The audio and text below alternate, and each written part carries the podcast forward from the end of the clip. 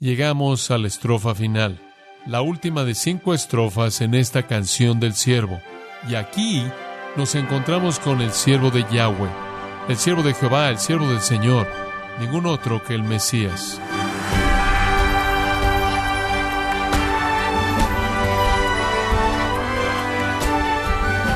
Qué gusto nos da, estimado oyente, que nos acompañe hoy en su programa Gracias a vosotros con el pastor John MacArthur. John nos enseña hoy que hablará de la profecía más completa e inclusiva acerca del Señor Jesucristo en cualquiera de las páginas del Antiguo Testamento, y usted se podrá preguntar, ¿qué beneficio tiene esta profecía para mi vida personal? Bueno, hoy el pastor John MacArthur, en la voz del pastor Luis Contreras, nos enseña cómo encontrar a Jesús en el Antiguo Testamento y los beneficios que esto tiene para nosotros. En la serie El Evangelio según Dios, aquí en gracia a vosotros. Ahora, para nuestro estudio de Isaías 53, llegamos a la estrofa final. En la primera estrofa, Él fue un siervo sorprendente. En la estrofa número dos, un siervo menospreciado. En la estrofa número tres, un siervo sustituido. En la estrofa número cuatro, un siervo silencioso y matado. Y ahora llegamos a la sección final, lo vemos como el siervo soberano. El siervo soberano. Para entender la sección final, versículos 10 al 12, necesitamos regresar a la sección de apertura, versículos 13 al 15 del capítulo 52. Eso presenta un enigma mesiánico para el judío, para el lector. Aquí nos encontramos con el Mesías, mi siervo, el Eved Yahweh, el esclavo de Dios, llamado un esclavo de Dios debido a su obediencia perfecta. Aquí lo conocemos y descubrimos que Él es divino, Él es Dios, porque en el versículo 13 dice que Él será engrandecido y exaltado y será puesto muy en alto. Entonces aprendimos que el Mesías aquí será como Dios es, la esencia misma de Dios. Aprendimos que Él será engrandecido, será exaltado. Ellos tenían eso en su teología del Mesías. Él sorprenderá a muchas naciones. Él literalmente callará las bocas de monarcas y gobernantes y reyes, que quedarán sorprendidos ante la majestad y la gloria de su presencia. Ellos verán en Él cosas que nunca antes habían visto y oirán de Él cosas que nunca antes habían oído. Todo esto encaja con la teología judía mesiánica de la gloria. Él es Dios. Eso quizás no lo vieron claramente, pero está ahí. Él es exaltado, Él prospera, Él tiene éxito. Eso es lo que ese verbo significa en el versículo 13. Él conquista el mundo, Él sujeta a las naciones, Él dice cosas y hace cosas que nunca antes habían sido dichas y nunca antes habían sido hechas conforme Él ejerce su majestad y su gobierno. Pero hay un enigma en esta declaración de apertura que viene por parte de Dios y está en el versículo 14. Él va a ser sorprendente por su gloria, pero Él también es sorprendente por esta razón tan extraña. De tal manera fue desfigurado de los hombres su parecer y su hermosura más que la de los hijos de los hombres. Dos veces lo identifica como un hombre. Él es Dios en el versículo 13 y Él es hombre en el versículo 14. Como Dios, Él es exaltado hasta lo alto, como Dios debe ser. Y como hombre, Él está desfigurado, Él está herido, Él está desfigurado de manera tan severa que va más allá de cualquier otro hombre más allá de cualquiera de los hijos de los hombres. Este es un enigma, el enigma de las palabras de apertura de esta sección de las Escrituras. ¿Quién es este? Y esto es de Dios mismo. Jehová Dios está hablando. Aquí hay un misterio. Aquí está el misterio que es imposible al principio quizás de entender cómo es que esta persona gloriosa, esta persona sorprendente, asombrosa, dominante, puede al mismo tiempo estar herida y desfigurada, más desfigurada que cualquier otro ser humano, y en última salir de eso, en el versículo 15, y ser glorificado. ¿Quién es este y qué significa todo esto? Bueno, sabemos lo que significa. El Mesías será tanto exaltado como humillado. Esto es Filipenses 2. Él se humilló a sí mismo y Dios lo exaltó hasta lo sumo. El siervo sufriente encaja en el propósito de Dios. Y el propósito de Dios es que Él venga en humillación y Él también venga en exaltación. Tanto su humillación y su exaltación están aquí prometidas por Dios. Yahweh es el que habla, este es el plan de Dios, esta es la promesa de Dios, estas son las palabras de Dios. El siervo sufriente de Jehová, el Mesías desfigurado, no es ninguna víctima, sino que más bien es el Hijo de Dios victorioso, escogido por el Padre, capacitado por el Espíritu para el sufrimiento y para la gloria. ¿Cómo sucede eso? Bueno, la respuesta al enigma de los versículos 13 al 15 es el capítulo 53. Esto explica tanto su sufrimiento como su propósito, y su gloria y su propósito. Este capítulo entonces, el capítulo 53, contiene la verdad más importante jamás dada, las buenas noticias de salvación para pecadores mediante la muerte del siervo de Yahweh, el único sacrificio aceptable que quita los pecados del mundo. Dios promete el plan en el 13 al 15 y al final en los versículos 11 y 12 Él afirma su cumplimiento. Y entonces es Dios quien ha planeado tanto la exaltación como la humillación de su siervo, el Mesías. Lo que le sucedió a Jesucristo cuando vino estuvo en el plan de Dios, no estuvo afuera del plan de Dios, fue el plan de Dios, fue el propósito de Dios. En medio de la declaración del propósito de Dios y la afirmación de ese propósito, el comienzo y el final de esta porción de las Escrituras, viene la sección con la que estamos tan familiarizados, versículo 1 hasta la primera mitad del versículo 11. Aquí hay una confesión penitente, monumental, del rechazo y del odio del siervo por parte de una generación futura de judíos. Los judíos en una generación futura dirán lo que usted ha dicho y lo que yo ya he dicho, que Jesucristo es el único Salvador, que su muerte es un sacrificio vicario sustitutivo hecho por mí, hecho por pecadores, que Él muere como el Cordero escogido de Dios para quitar el pecado del mundo y que no hay salvación en ningún otro fuera del nombre de Jesucristo. Bueno, con ese tipo de repaso, vayamos a la última estrofa. Hasta este punto, las provisiones y los beneficios de la muerte del siervo han sido vistas desde la perspectiva de la gente. Y ese será el caso hasta la mitad del versículo 11. Las líneas finales de la mitad del versículo 11 al 12 cambiarán. Y no vamos a oír la perspectiva de los judíos o la perspectiva de los pecadores, vamos a oír la perspectiva de Dios. Entonces termina de una manera poderosa, conforme Dios afirma la veracidad de su confesión. Eso nos lleva al versículo 10. Entonces veámoslo. Esto es lo que el Señor le ha hecho a su siervo. Ellos tienen un entendimiento soteriológico completo de la cruz de Cristo. Estos judíos en la generación futura que hagan esta confesión entienden todo el panorama. No les falta nada en su soteriología. Su evangelio es un evangelio completo. Esto es sorprendente, porque recuerde ahora, esto es 700 años antes de que Cristo siquiera venga.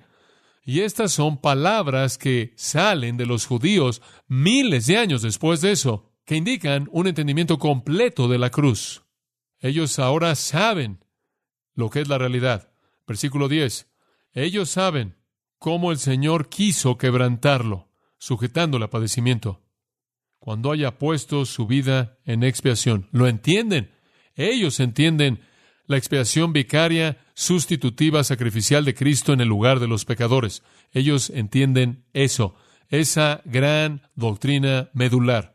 Ellos entienden que el que no conoció pecado por nosotros fue hecho pecado. Ellos entienden que Él llevó en su cuerpo nuestros pecados en la cruz. Lo entienden. Ellos entienden lo que las epístolas del Nuevo Testamento explican a detalle.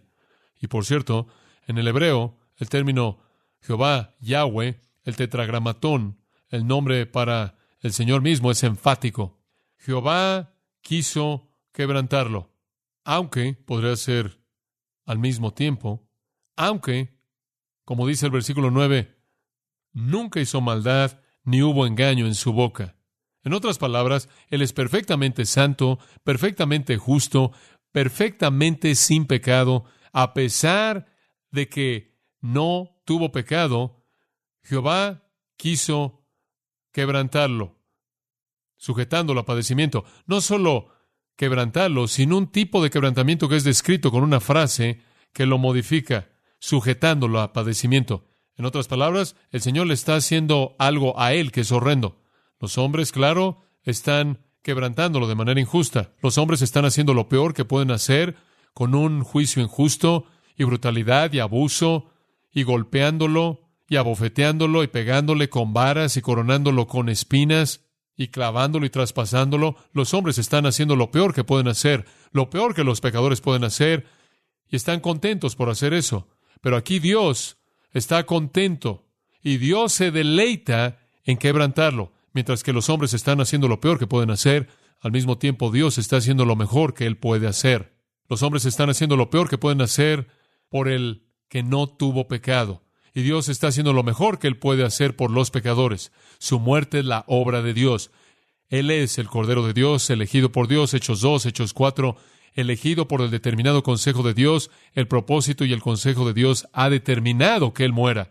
Es Dios quien colocó sobre él la iniquidad de todos nosotros. Es Dios quien lo quebranta. Es Dios quien lo corta de la tierra de los vivientes. Dios, quien no quiere la muerte del impío, como dice Ezequiel 18, encuentra placer pleno en la muerte del justo. Él lo llama así en el versículo 11, el justo.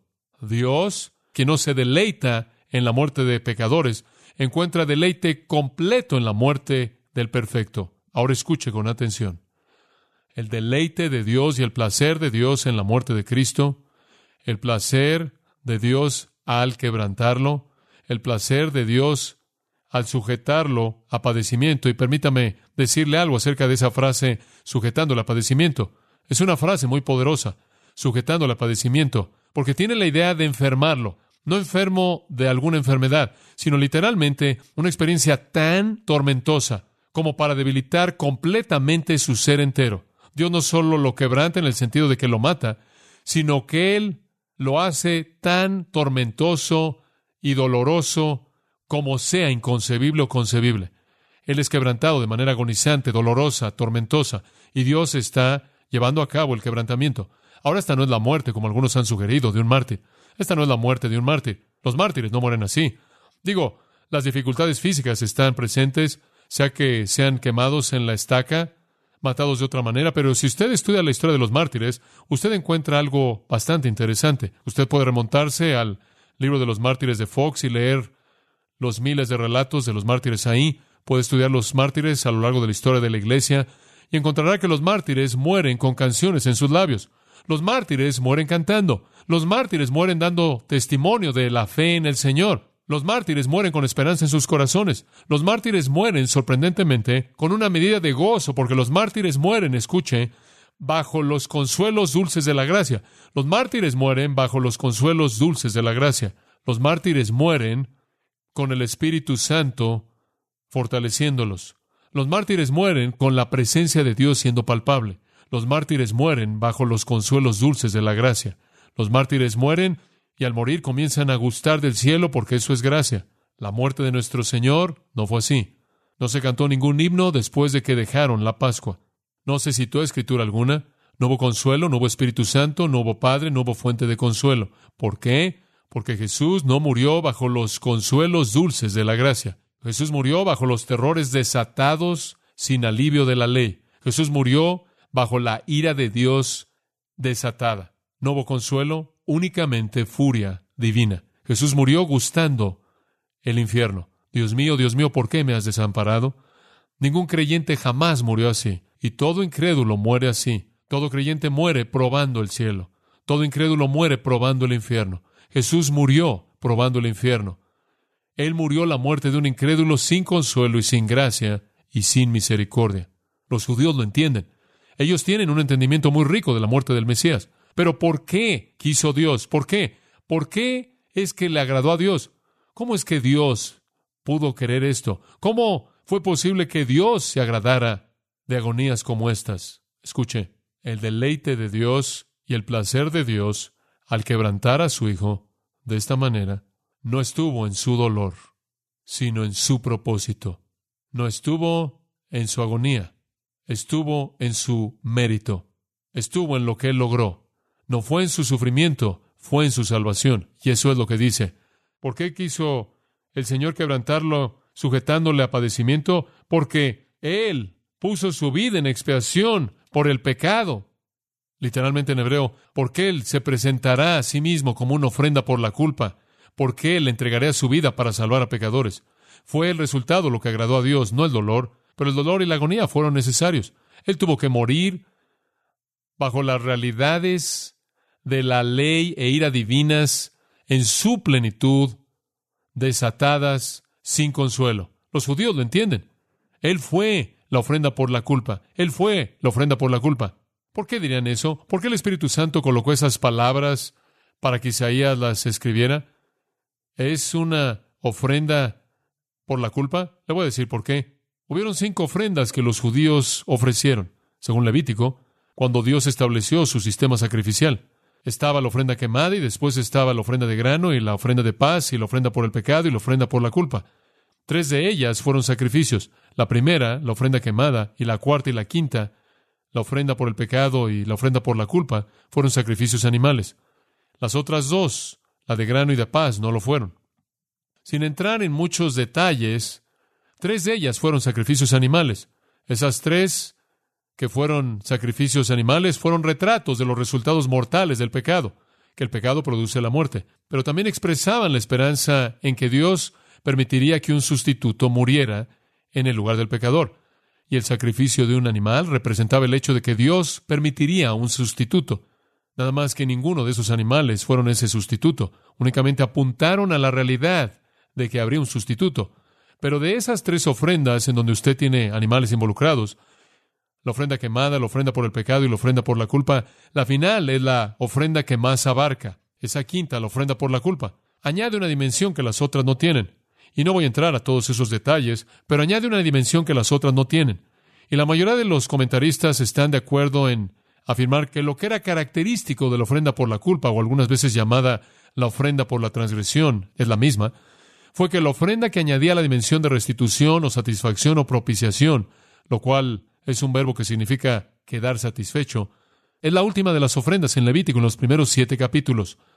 Es una extensión de las otras. Por cierto, fue la ofrenda por el pecado y la ofrenda por la culpa, que fueron las ofrendas ofrecidas diariamente en los sacrificios de la mañana y la tarde. Entonces, ellos ofrecían estas ofrendas todo el tiempo.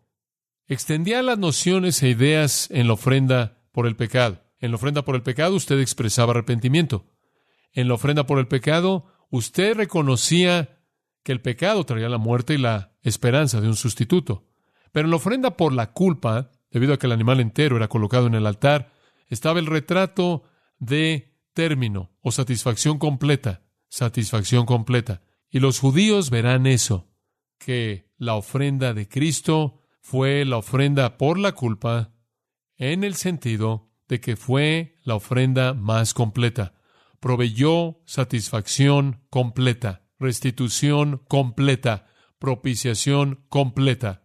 La satisfacción de la justicia de Dios es demostrada en la totalidad de ese sacrificio. La deuda es pagada en su totalidad y el pecador queda libre.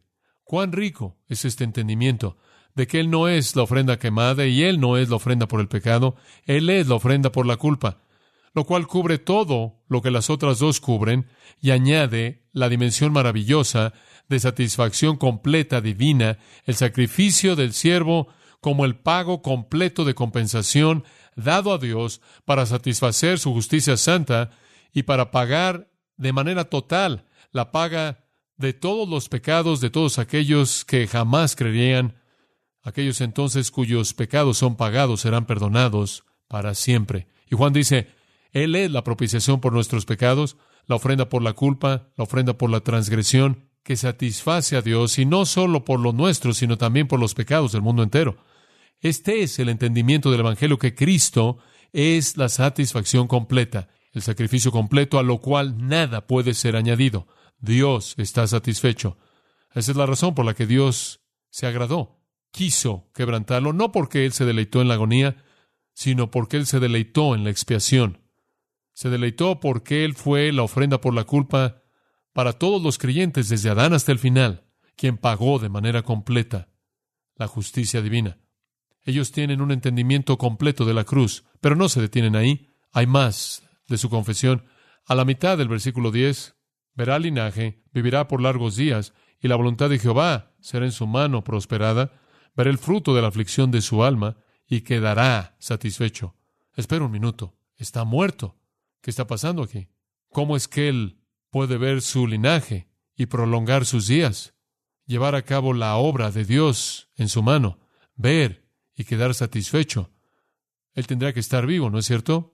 Tiene que estar vivo. Esta es una confesión de la resurrección. Y está en la imagen de dar a luz un niño. Esto es simplemente magnífico. Verá linaje, verá su descendencia. Eso es tiempo futuro. Ahora ellos cambian, estos judíos, al tiempo futuro, los resultados de lo que Él ha hecho. Él verá linaje, Él verá su descendencia. Esta es una analogía tan obvia. ¿Y no nos gustaría a todos ver las generaciones venideras, verdad? Esta es la razón por la que estamos tan preocupados por los que quedan atrás. Hay muchas páginas de Internet en donde usted puede ir y revisar a toda la gente muerta que hay en su familia. Eso, en cierta manera, es un mal sustituto por el hecho de que usted no va a ver a los que vienen en el futuro. Pero usted sabe, todos decimos, me encantaría ver a mis hijos, me encantaría ver a mis hijos casándose, me encantaría ver a los hijos de mis hijos, mis nietos, me encantaría ver a los hijos de mis nietos, me encantaría ver a dónde va esto, me encantaría ver a lo largo del camino unas cuantas generaciones para ver si la fidelidad del Señor en esta generación se sostiene, y me encantaría ver a dónde va el reino y cómo sale la gente de mi familia y cómo encaja en los propósitos de Dios en el futuro, pero yo nunca veré eso.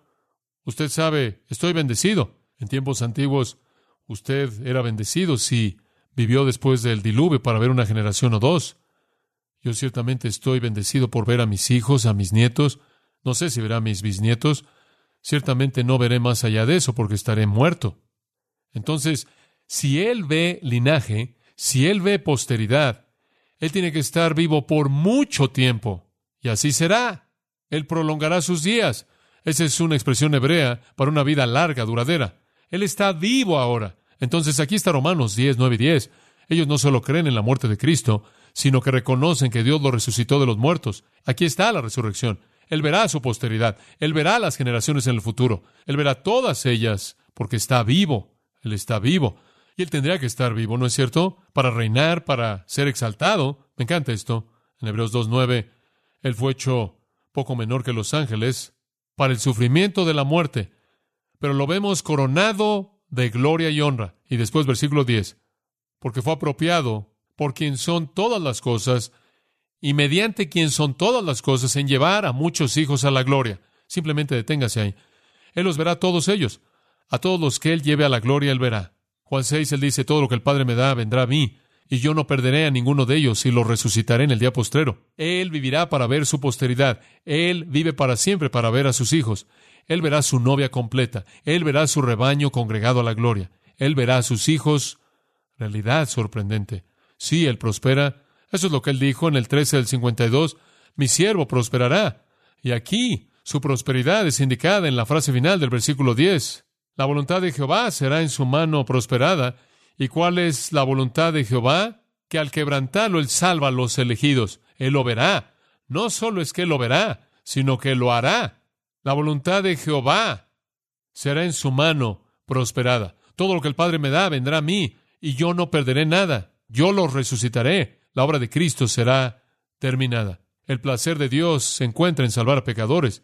Y para satisfacer su placer en salvar a pecadores, Él tuvo que matar a su Hijo pero Él se deleita en quebrantar a su Hijo para que Él pueda deleitarse en salvar a pecadores que lo alabarán y lo glorificarán para siempre. Toda esta salvación entera, como dice Efesios 1, es para alabanza de su gloria. Y ellos tendrán una palabra final en su confesión, versículo 11. Verá el fruto de la aflicción de su alma y quedará satisfecho. ¿Qué verá? Él verá el plan llegando a su término. Él verá la buena voluntad del Señor teniendo éxito, Él verá a su linaje espiritual, Él verá a los redimidos congregados. Dios está satisfecho por el sacrificio expiatorio de Cristo. Y Cristo está igualmente satisfecho al ver a todos sus hijos congregados alrededor de su trono para siempre. La descendencia espiritual, los redimidos de todas las épocas, para siempre su amor, para siempre su novia, para siempre sus hijos e hijas, amando, adorando, honrándolo, sirviéndolo en su presencia, en las glorias del cielo eterno. Y de manera especial, oh, de manera especial, Él se deleitará en la salvación de esa esposa adúltera, Israel. Escuche Isaías 62, por causa de Sión no guardaré silencio, y por causa de Jerusalén no guardaré silencio, hasta que su justicia salga como brillo y su salvación como una antorcha que está ardiendo, y las naciones verán tu justicia, y todos los reyes tu gloria, y serás llamada por un nuevo nombre que la boca de Jehová designará. Tú también serás una corona de belleza en la mano de Jehová, y una diadema real en la mano de tu Dios. Ya no se dirá de ti, desamparada, y de tu tierra ya no se dirá desolada, sino que serás llamada mi deleites en ella, y tu tierra casada, porque Jehová se deleite en ti, y tu tierra estará casada con él. Porque como un joven se casa con una virgen, así tus hijos se casarán contigo, y como el novio se regocija por la novia, así tu Dios se regocijará por ti. Dios se regocijará por la salvación de Israel, de la que hemos estado hablando en el futuro, y también Cristo. Y como el resultado de la angustia de su alma, literalmente, Él verá su descendencia espiritual, incluyendo Israel, y quedará satisfecho. Otra manera de traducir eso es, Él lo disfrutará al máximo. El gozo y satisfacción plenas del siervo viene de proveer justicia, redención, perdón y el cielo eterno para sus hijos. ¿Qué día será ese?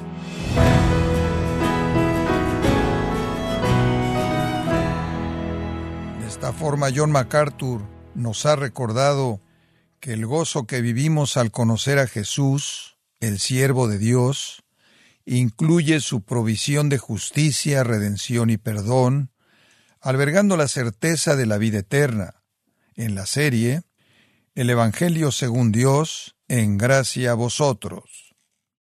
Estimado oyente, quiero recomendarle el libro La Deidad de Cristo, en donde John MacArthur explica la naturaleza humana y divina del Hijo de Dios y por qué Jesucristo es quien cautiva más en las Escrituras.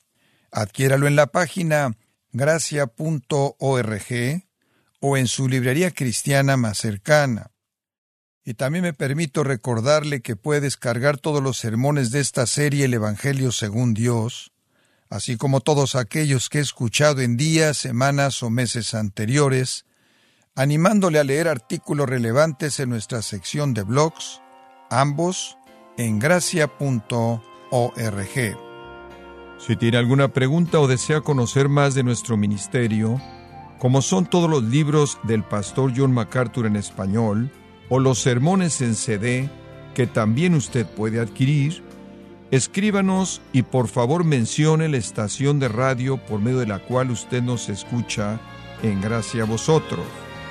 Es importante conocer no solo el país y ciudad de donde usted nos escucha, sino también la radio. Para quienes contactan nuestro ministerio por primera vez, pueden solicitar una copia del mensaje de promoción sin costo alguno, un mensaje por oyente únicamente. Si usted vive en los Estados Unidos o Puerto Rico, escríbanos a Gracia Vosotros, P.O. Box 4000, Panorama City, California 91412. O puede escribirnos a través del siguiente correo electrónico radio arroba gracia punto org. Esto ha sido todo por hoy y queremos agradecerle su sintonía de lunes a viernes en nombre de John MacArthur y del personal de este organismo, invitándole para que nos acompañe en la próxima edición y así juntos continuar desatando la verdad de Dios un versículo a la vez en gracia a vosotros.